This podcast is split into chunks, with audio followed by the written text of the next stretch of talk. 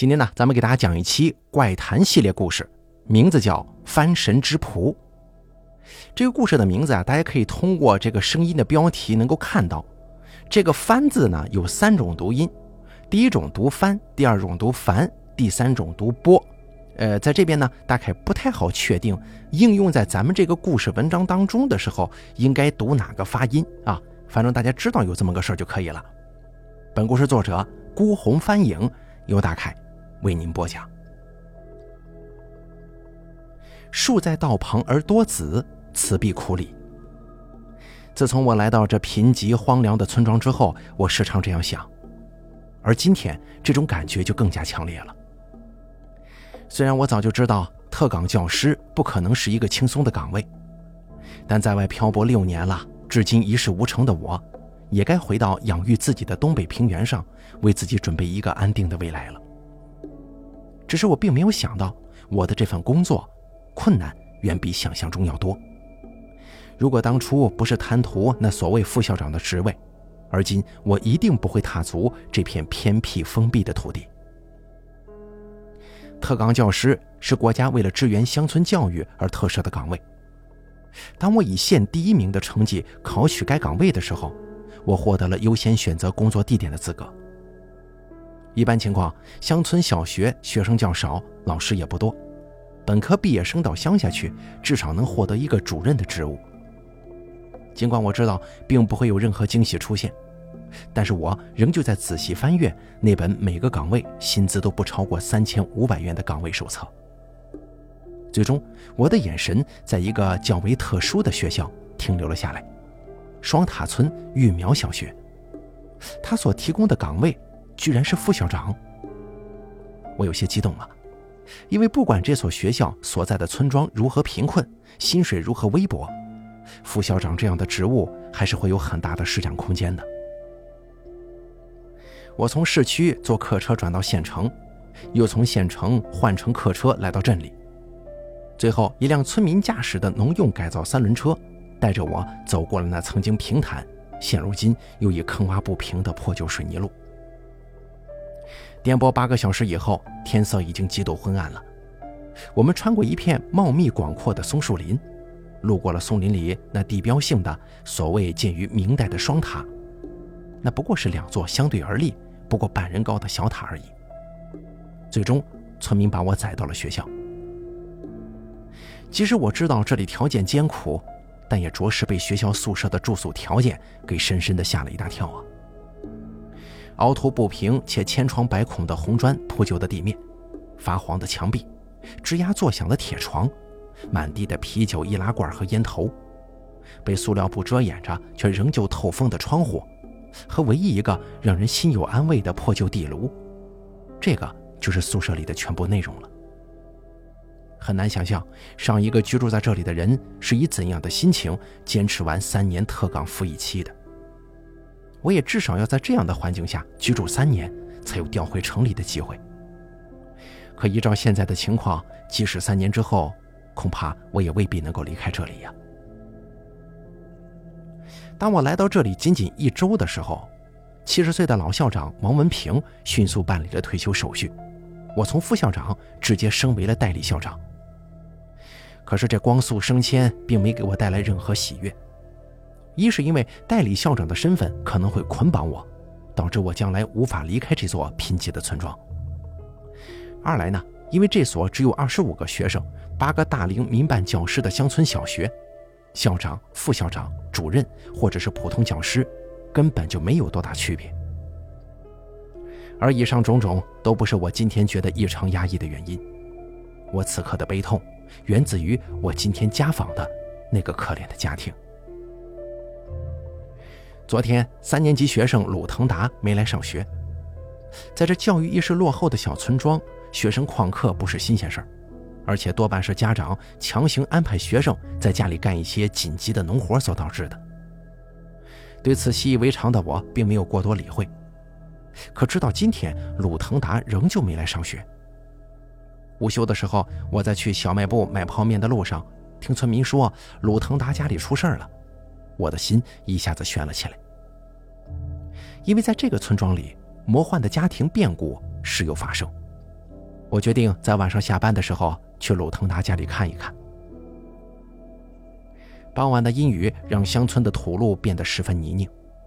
我打着伞，深一脚浅一脚的来到鲁腾达家门口的时候，我听到里面传来断断续续女人跟孩子的哭声。我敲了敲门，一个身材瘦小、神情呆滞的小男孩打开了房门，他就是鲁腾达。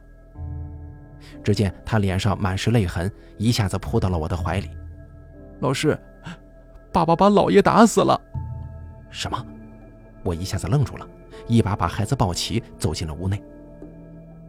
穿过用烧酒、烧鸡和瓜果供奉着的保家仙外屋厨房，我们走进了里屋。空气里满是令人压抑作呕的酒腥味儿。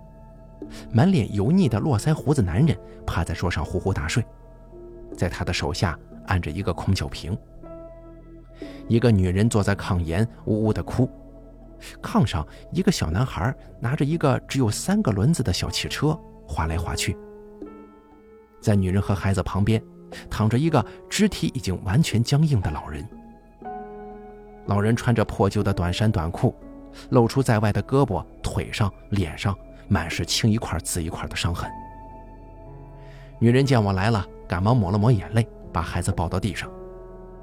她哽咽了半晌，才开口说了一句话：“老师啊，娃他爹把娃他姥爷打死了。”娃他爹不会坐牢吧？我又一次愣住了，不知道该说些什么。娃的姥爷不正是你的父亲吗？我问道。这到底发生什么事了？女人抽泣着说：“前天晚上，娃姥爷管娃学习，多说了孩子几句，娃他爹就发了疯，把人给打死了。我们家呀，可全都指望娃他爹挣钱呢。他要是坐了牢的话，那可怎么办呢？”女人说不下去了，我只得宽慰她说：“事情已经发生了，我们尽量快点把老爷子安葬了。咱们村子比较偏远，只要没人到镇上报警，应该不会有事了。”女人泪眼婆娑地看着我：“那万一，万一有人报警呢？”我想了想说：“您是被害者直系亲属，也是目击证人，只要您出具谅解书，并且证明是孩子的姥爷先动的手。”孩子爸爸是正当防卫，应该，呃，应该可以减免刑罚的吧？女人脸上的阴霾渐渐消散了，可是我心头的阴霾却散不尽。沉默许久之后，我才问了那句我实在不想说出口的话：孩子他爸为什么忽然会发疯呢？如果他今后打你或者孩子，该怎么办？女人的态度令我惊讶。没事儿，他不敢动我。也舍不得打孩子。我张了张嘴，想说些什么，却又感到无话可说。当着自己妻儿的面打死了自己岳父的男人，他为什么不会对妻儿下手呢？我环顾了一下这个连电视都没有，把最好的食物用来供奉神仙，却依然没有抵挡悲剧发生的家庭肮脏简陋的生活环境，从口袋中拿出了三百块钱，给老人买口棺材吧。明天可千万让孩子来上学啊！女人接过钱之后，连声说谢，并且保证让孩子明天上学。临走的时候，我摸了摸鲁腾达的脑袋：“老师再见。”以上就是我今天压抑心情的全部来源了。外面的雨已经停了，走在回去的路上，我忍不住不断叹息，因为这样的悲剧在这个几乎与世隔绝的小村庄，并不是第一次发生。在我的家访记录上有几条特别的学生家庭信息：一年级学生王林燕的父亲与邻居斗殴而死，母亲因盗窃入狱，由外婆抚养；二年级学生徐小伟，父亲家暴其母亲，致其母亲腿部残疾，入狱；二年级学生孙妍妍，父早丧，母入狱，入狱原因不详，由爷爷抚养。这些还只是我知道镇公安局有案底可查的记录。自从我来到这个村庄，每逢十天半个月，就会有人莫名其妙的死去。只是若其家中没有在小学读书的孩子，我一般是不会主动过问的。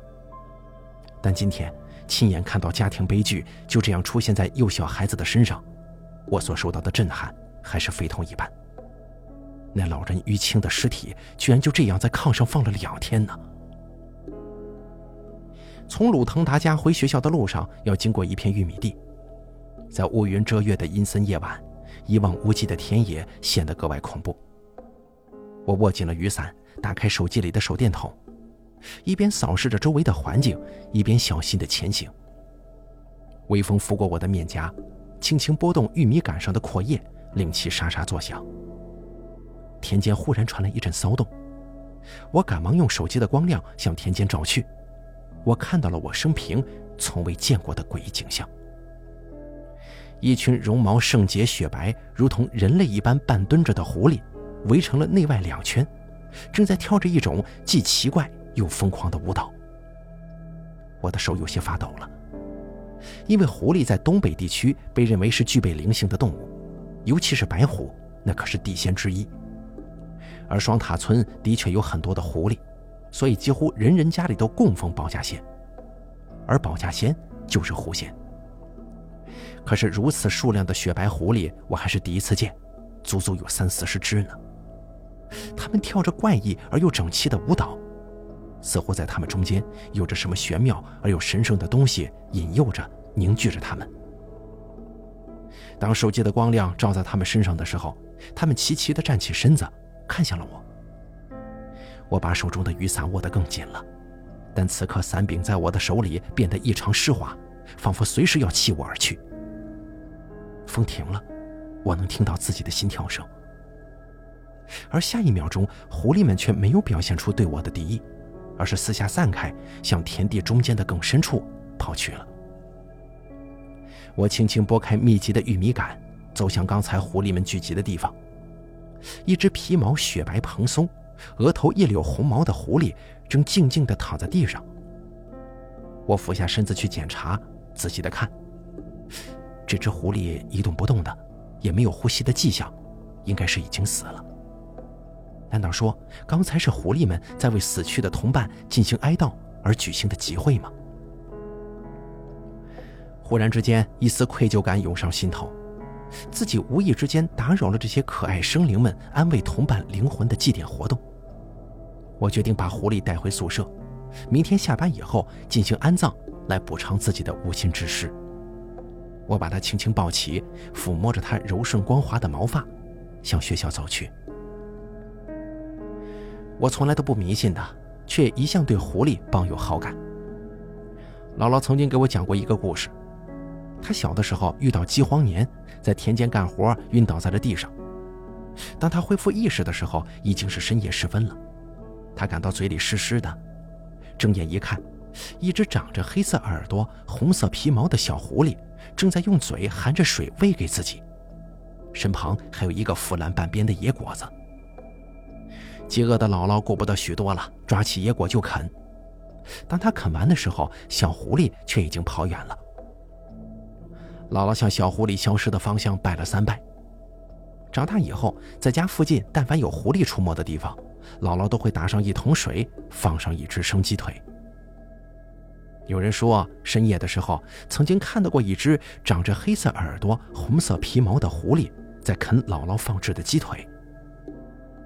后来，姥姥生了一场病，算命先生对姥姥说：“只要把那只曾经救过命的小狐狸请到家中当保家仙儿，就可以逢凶化吉了。”于是，姥姥就在家里供奉起了保家仙儿的牌位，她的病。竟然还真的渐渐好起来了。这个故事的后半段，我是一个字也不信呢。我觉得姥姥的病之所以能好，都是医生的功劳。但故事的前半段的确是真实发生过的，所以我一直喜欢狐狸。我抱着狐狸回到教师宿舍，在桌上铺好旧衣服，把它轻轻放在上面，喃喃自语地说：“睡吧。”上弦月在高天之上轻轻洒落一层银光，覆盖于狐毛之上，仿佛有一种奇异的香甜在房间里弥散开来。我倾听微风敲打窗棂的鼓点，静静地躺在床上。夜空深邃广袤而又冰冷，我听到远处传来婴儿啼哭般的奇妙乐曲，那是白狐的歌声。歌声飘渺而又清晰，我看到音符在空气中跳动。凝聚成古怪的歌词，我尝试着看懂歌词的含义，却又难以完全理解其中的奥妙。我起身想要抓住那些音符拼凑成的汉字，却一脚踩空了。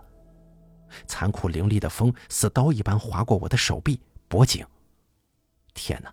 我正在坠入混沌无尽的黑暗之中啊！我想要大声喊叫，喉咙却如同被钳住一般，难以发出半点声响。汗水浸透了我的衣背，我醒了。额头青筋抽搐着，疼痛蔓延开来。我艰难地爬起身，向桌上望去，那只白狐竟然连同我的衣服一起消失了。昨天那只狐狸确实没了呼吸。难道说它能复活不成吗？屋内的门窗全部紧闭着，插销全都老老实实的插在门窗上。不但狐狸跑不出去，就连小偷也进不来呀。难道说昨天经历的都是一场梦境吗？可那梦境也太过真实了吧。而且我铺给狐狸的旧外套也的确不见了。我努力回想昨天梦里听到的白狐的歌声，却又什么都想不起来了。看了一眼墙上的挂钟，还有十几分钟就要上课了。我急忙穿好衣服，简单的用保温壶里的热水洗漱之后，就带着课本走向了教室。第一节课是六年级的语文课，而六年级仅有一个班，班里只剩下一个学生了。一般情况下，双塔村的学生到了六年级以后，家长都会把孩子转到县里的学校去，同时参与补习班，备战小升初考试。所以，我们通常不设置六年级。但是今年只有一个孩子没转学，我们不得不单独为他开设了一个年级。这孩子叫杨一，是一个短发、圆脸、单眼皮、带一点婴儿肥、总是默不作声的小姑娘。他对待世界上的一切事物都是一种满不在乎的态度，总是沉浸在自己的世界里。时而写写画画，时而阅读一些跟恐怖、犯罪、秘闻有关的残破书籍。我去过他家家访一次，他们全家原本来自外村，家里有奶奶、爸妈和一个不到学龄的小弟弟。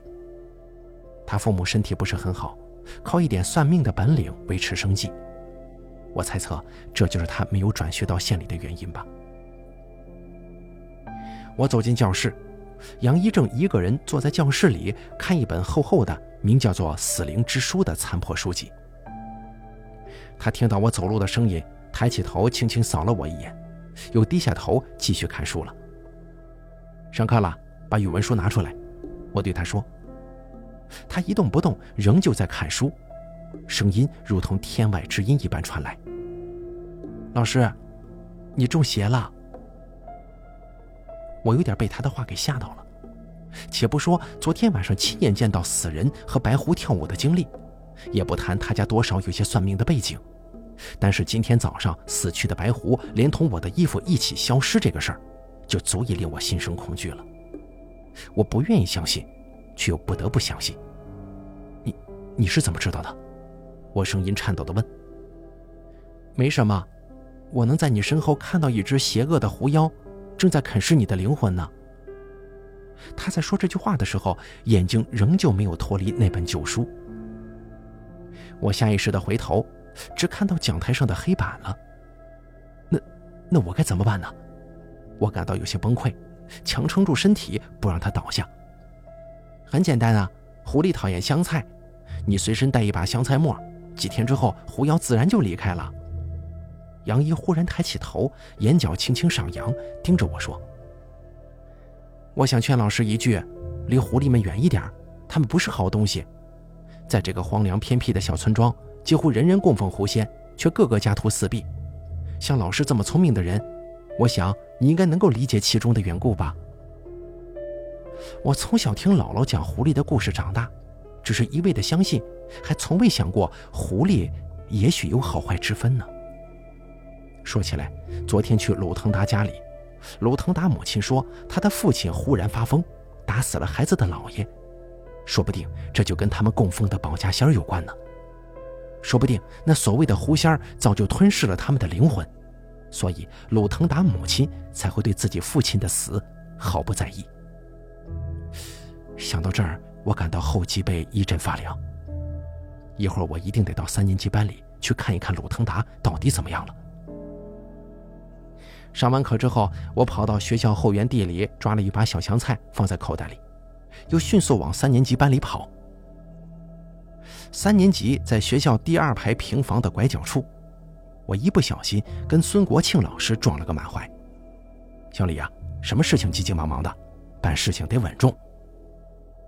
孙老师在这所小学任教长达四十年之久，他从不觉得我这个代理校长算是他的领导，他一直都是小李、小李这样的叫我。我不好意思地说：“抱歉啊，孙老师，我刚上完六年级的课，来看看鲁腾达今天上学没有。你看，鲁腾达不就在那儿吗？”顺着孙老师的手指方向，我看到鲁腾达正在跟小朋友们丢沙包，好像杀人惨案。完全没有发生一样。孙老师又说：“小李啊，你说你刚上完六年级的课，咱们学校六年级的学生不是都转到县里去了吗？哎，是这样没错，但是剩下杨一一名同学，咱不也得教吗？”孙老师展现出了费解的神情：“什么杨一呀？我倒是知道，咱们四年级有个小孩叫丁一，五年级有个小孩叫孙一。”村里唯一一户姓杨的人家，前年失火，全家都死了。我看着孙老师，心里摇了摇头，却没有表现在脸上。丁一、孙一，我是认识的。村里人文化不高，给孩子取的名字往往都非常简单。目前杨一确实是只有我跟另外一位女老师王亚平在带他。我教语文、英语，王老师教他数学。这个也不怪孙老师不了解。毕竟孙老师只负责低年级嘛，他还有半年就要退休了，脑子有点糊涂在所难免。但是他如此咬定六年级没有学生，这实在是太奇怪了。我不想跟他多费口舌，既然鲁腾达已经来上学了，我就没什么可担心的了。接下来还要给五年级上数学课呢。晚上下班以后，村北口火光冲天。跟天边的晚霞浑然一色，那是村委会囤积柴草的地方。村民们积极赶去，我也一同跟着。来到村北，二年级学生王满舵的父亲王大军手里正握着打火机，半边身子已经被烧成了焦炭，正倒在地上痛苦的呻吟呢。这番恐怖的景象令人不忍直视啊！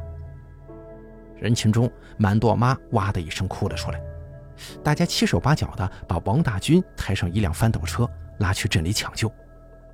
满舵妈得跟去呀，又带着哭腔说：“俺娃还一个人在家呢。”我隔着老远冲满舵妈大声喊：“快带大军哥去抢救吧，满舵我来管。”满舵妈双手合十，频率极高的上下摇晃，意思是拜托我了。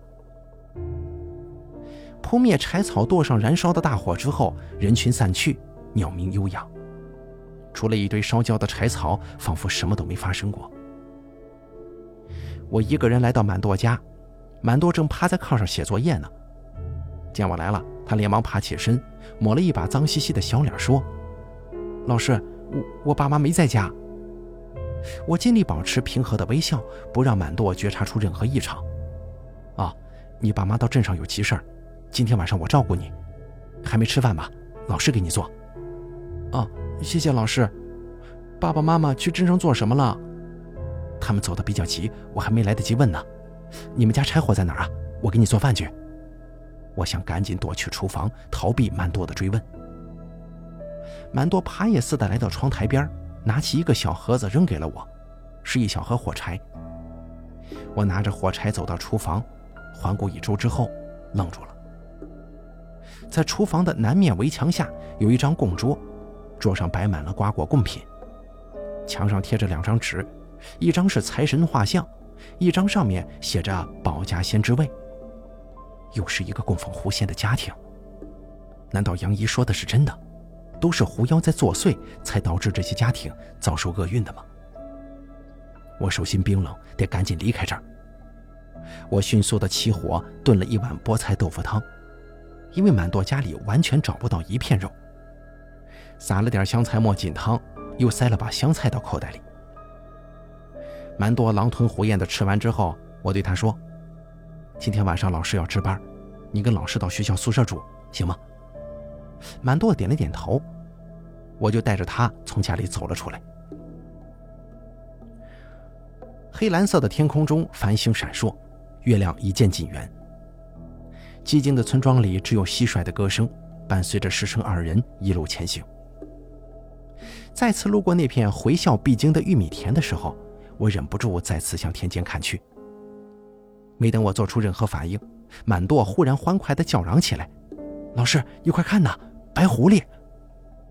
我当然看到了田间阴暗的玉米杆缝隙中。仍旧围成两圈且不停诡异舞蹈的狐狸们，这奇特的景象跟我上次离开鲁腾家的时候看到的一模一样。为什么呢？为什么每次村里有人发生意外之后，都能看到成群结队的狐狸们进行着令人费解的举动呢？难道真如杨一所说，这些遭遇厄运的人都是被狐妖陷害的吗？我拉起满舵，飞快地逃离，朝着学校的方向跑。一直跑进寝室，我把门紧紧锁住，才放松下来，大口大口的喘息。满多疑惑的看着我说：“老师，咱咱们为啥跑这么快呢？”五分钟后，我才把气息喘匀，只得编了个理由说：“狐狸会咬人呢，还会传播病毒，咱们离他们远一点。”满多咯咯的笑着说：“老师不用担心，我们这里白狐狸多的是，从来没咬过人呢。”我不再搭话。只是让满舵睡到床上，自己在地上铺了张凉席，躺了下去。梦中，我再次听到了狐狸的歌声，跳动的音符穿透宿舍的墙壁，在我面前拼凑出陌生的汉字。我努力去尝试看清汉字的内容，却再一次坠入了无边的黑暗。第二天，镇上传来噩耗：满舵的爹王大军抢救无效，死了。没有人知道他为什么去点燃柴草垛，也没有人知道他为什么会伤到自己。人们只知道村里又死了一个人，又多了一户单亲家庭。满多妈回来的时候，跟满多抱着，哭得昏天黑地，谁也劝不住。我心里五味杂陈呐，紧紧捏了捏口袋里有些枯萎脱水的几根香菜。过一会儿，我还得去找几根新的放在口袋里。今天是周六。乡下的孩子没有补习班要上，老师即使免费给大家补课，孩子们也不愿意来，我也乐得清闲。况且想起最近涉及到学校整顿的事情，跟几位老教师闹得非常不愉快，更是打消了我的工作热情。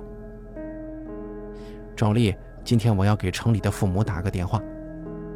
妈，我今天放假了。哎，儿子，你最近怎么样啊？我非常想说不怎么样。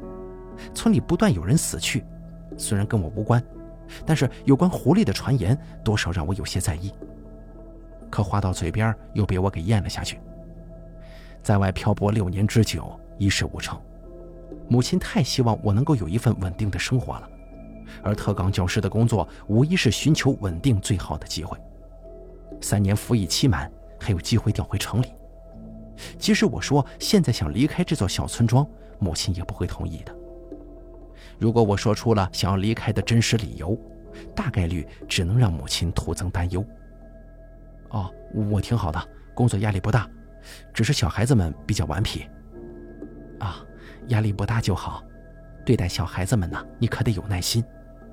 对了，有件事情要跟你说，明天是你姥姥忌日，估计你也不能回来给你姥姥扫墓了。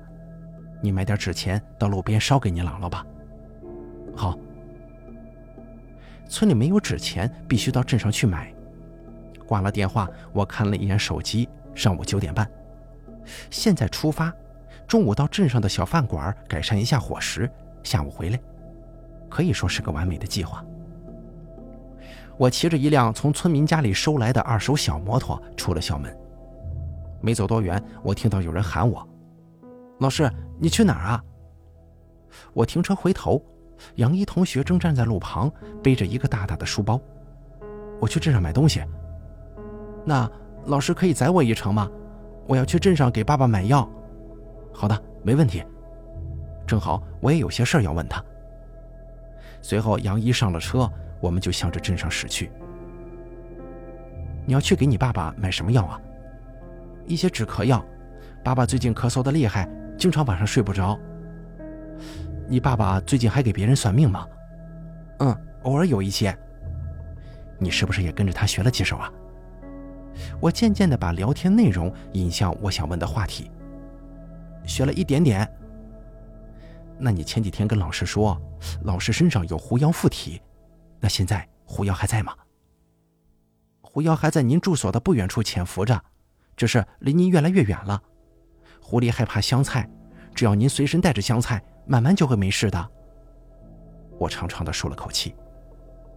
我感觉小女孩拉紧了我的衣角，他轻声说：“老师，其实我不建议你在这里继续工作，你是外来人。”你不了解这个村子的秘密，我心头刚刚放松的弦又再次绷紧了。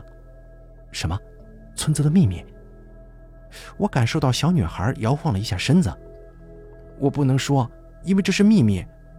说真的，我不希望您在这儿工作，又不希望您离开。你来之前，这里的老师们课堂上只会放视频，完全不讲课，作业只会让大家自己对答案。正是您的到来，让这里的风气改变了很多。啊啊，是吗？谢谢你的夸奖。我也有点羡慕那些六年级能去城里读书的孩子。他的声音变得落寞忧郁。但是以我的家庭条件是完全不允许的，而且我家还得攒钱给弟弟上学。没关系，有老师在，肯定保证你的学习质量不会低于任何一个转学去城里的孩子。是吗？那那太好了，女孩的声音有些激动。她把脸贴在了我的后背上，喃喃地说：“你要是我爸爸就好了。”来到镇上，我们各自买好想买的东西。我问道：“你中午想吃什么？”他脸红红的，摇了摇头：“不吃了吧。”我摸了摸他的头，拉着他走进了镇上唯一的一家汉堡奶茶。小店里面干干净净，却冷清的要命。墙上留言板贴满了便利贴，但是便利贴上的字迹却出奇的一致。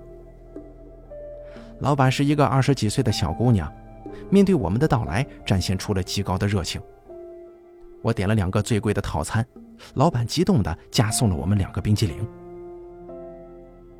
除了上课以外，我平常很少跟杨一同学单独聊天，在我面前，他似乎有些不好意思。我再三让他不要客气，他才抓起汉堡，狼吞虎咽似的吃了起来。吃完之后，我撕下一张便利贴，写上“祝杨一同学考入理想中学”。杨一也撕下一张便利贴，歪歪斜斜的写着：“希望燕水老师永远陪伴我。”李燕水是我的名字。我微微一笑：“是啊，小孩子的确单纯，在这个世界上。”谁也不可能永远陪伴谁嘛。况且，如果他到城里念初中，大概率以后我们就很难见面了。但是孩子对老师的信任，我是深刻的感知到了。吃完饭之后，载着杨一回到村里，村口，杨一跳下车向我鞠了一躬：“谢谢老师，真是个有礼貌的好孩子呀。”周日是姥姥的忌日。晚上，我一个人来到路口，点燃了从镇上买来的冥币。姥姥，记得收钱啊！我对着天空说。我姥姥从小就很疼我，那个时候没有玩具，我喜欢收集一块钱硬币，用硬币代表千军万马进行作战。姥姥就经常收集一块钱的硬币送给我。姥姥脑溢血去世之后，我跟妈妈整理她的遗物，在他的柜子里。发现他还没有来得及给我的满满两大罐头瓶的硬币。一想到这儿，泪水就模糊了火光。我眯起眼睛，看见火光闪烁跳动，就如同姥姥在向我点头一样。我坐在地上对姥姥说话：“姥姥，我长大了，但还是一无所成。我现在在乡下当老师，村里总是出现各种奇怪的事儿，真是让人心情压抑呀。”我真的好想辞掉这份工作，再去外地闯荡一次。我其实没有厌倦漂泊的生活，我去过北京、新疆、石家庄，还有，还有哪里来着？我去过一共四个城市，赚了点钱，但却依旧没有自己落脚的地方。为了让爸妈安心，我来到这个小村庄当老师，但我真的还想再为自己的生活去争取一次。我真的不想服役期满，回到小县城过那种平淡如水的日子呀。我不知道姥姥能否听见我的话，但很久未曾袒露心声的我早已涕泪横流。自从有了上次小镇半天的相处，我跟杨怡同学的关系似乎更熟悉了一些。我慢慢了解到，在她略带阴沉的外表之下，其实是有一颗善良的内心的。他很爱读书，充满了求知欲，在小村庄里面。像他这样对学习充满热情的孩子，实在是少之又少。他还经常喜欢讲一些稀奇古怪的知识，关于天文学、神秘学、史前生物等等等等。我也喜欢这些知识。慢慢的，我竟然开始跟这样一个六年级的小朋友变得无话不谈。这个是在我教小学以前完全无法想象的。只是每当我想要问及所谓的村庄里的秘密到底是指的什么的时候，他却总是避而不谈。村里仍旧时不时的有人死去，但我不再关心了。我已经下定决心，把杨一教到小学毕业，就辞去这里的工作。七月十三号，双塔村育苗小学放暑假第三天，也是小学六年级毕业的第三天。杨一应该已经出发。去县一中参加小升初考试了。我一个人在学校值班，坐在宿舍门口，享受着东北盛夏夜晚独有的清凉。小茶缸里的井水清冽甘甜，那无论是多么昂贵的瓶装饮料都比不上。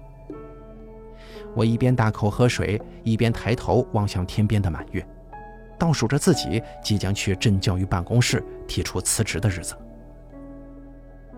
我看向停留在长满高大荒草的操场上的摩托车，幻想着骑上它，背上行囊，从校门口一路疾驰到镇上，递上辞呈时的洒脱。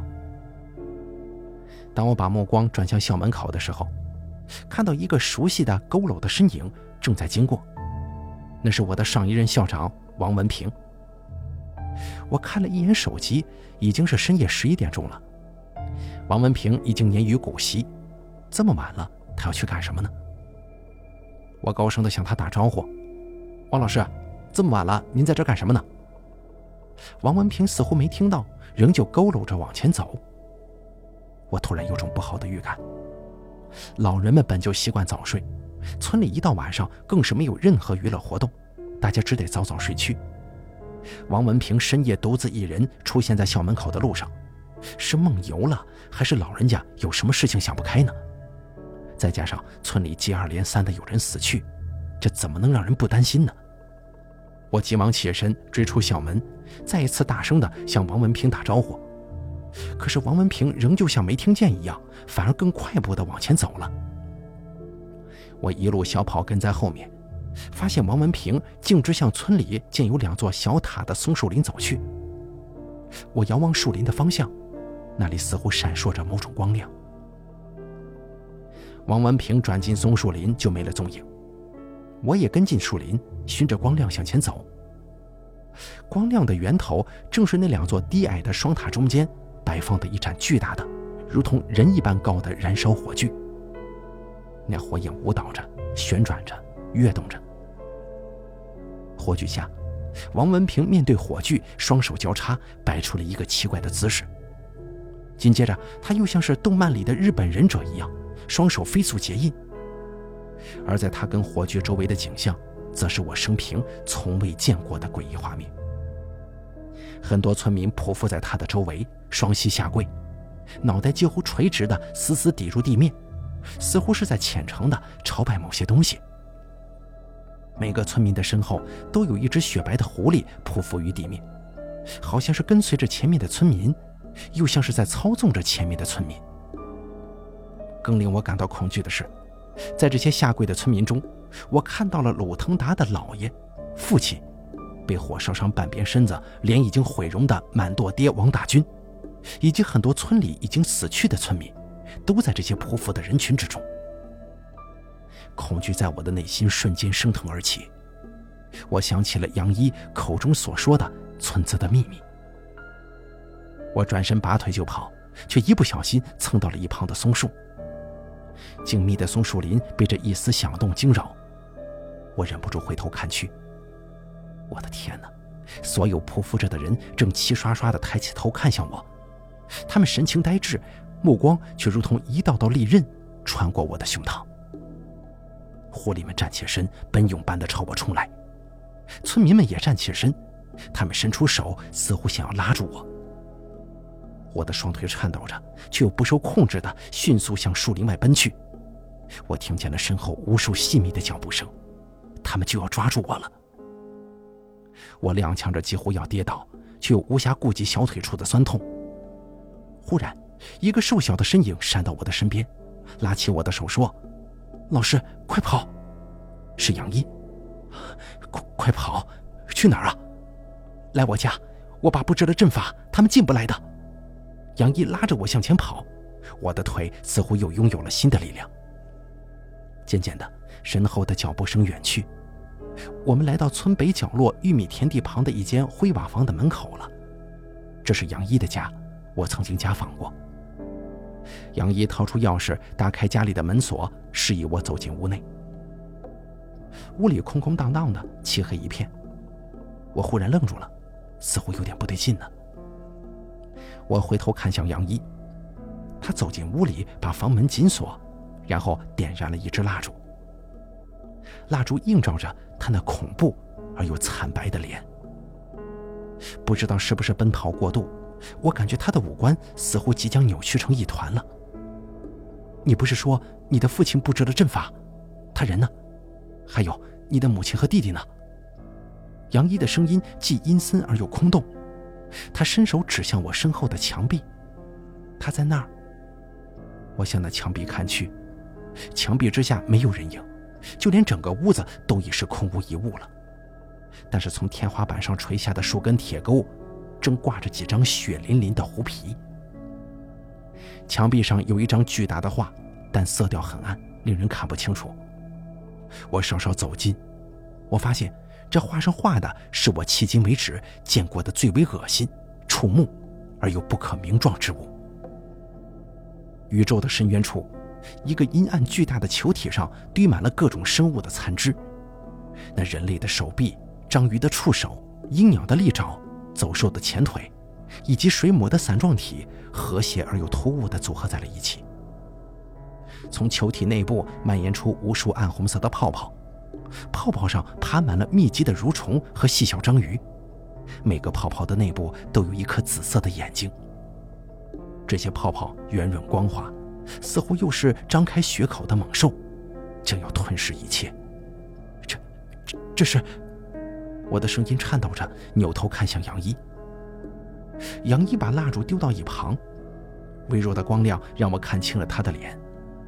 他的脸已经完全失去了五官，头发渐渐脱落，唯有两片猩红的嘴唇正在一张一合。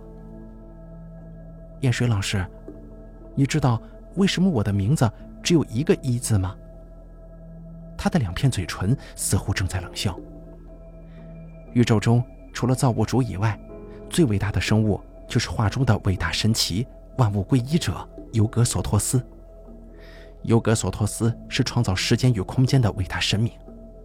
终究有一天，他将君临地球这片贫瘠匮乏、愚昧无知的土地之上，将众生归于那唯一的极乐净土之中。说着，杨一的嘴唇也腐烂掉了，在那坨肮脏的肉体内部，仍旧发出渗人的声音。只可惜，那群狐狸总是坏事。现在我的力量即将被封印，但如果，亲爱的燕水老师，如果能够把你吞噬的话，我将重新获得力量。我能看到你体内散发着与众不同能量的光芒，请不要害怕，伟大的万物归一者尤格索托斯啊！您是宇宙中最伟大的神，您是智慧的象征，请赐给您的神仆无上的力量吧。说着，杨一的皮肤已经完全剥落，在他的体内爬出了一只奇异的生物。它如同一只蓝色透明的水母，只是伞帽下方的触手是一条条长着血红的眼睛，粗壮有力的章鱼触手。那血红的眼睛里喷射出的黑暗粘稠液体，覆盖在了我的身上，我的感官似乎正在被剥夺。我想要尖叫，却发不出一点声音；我想要挣扎，却无法控制自己的肢体。如同那遥远的梦境之中的遭遇一样，我坠入了没有时间也没有空间的恐怖黑暗之中。我失去了所有感觉，只有灵魂在思考。我将永远漂浮在幽暗无尽的虚空之中了。我似乎终于听清了梦境中曾经听到过的狐狸歌声的内容：“异乡之异客，莫信身边人；若入灾厄门，黑暗永无尽。”而那每次阻拦我看清歌词的黑暗力量，正在掐灭我现在仅剩的一丝灵魂之火。不知过了多久，我忽然感到皮肤上传来一丝温度，我用尽全部力气睁开眼睛。一丝鲜艳的光亮跳动着，将黑暗撕开了缺口。那缺口越来越大，几乎点燃了整个黑暗的夜空。我抬起头，天空之上，一只巨大的、毛发鲜红的狐狸。如同火焰一般，正在灼烧着那长着章鱼触手的水母怪物的肢体。它尖利的牙齿撕开水母章鱼的一条条触手，漆黑的血液流满了一地。那只火红色狐狸黑色的耳尖告诉我，那是姥姥的守护神。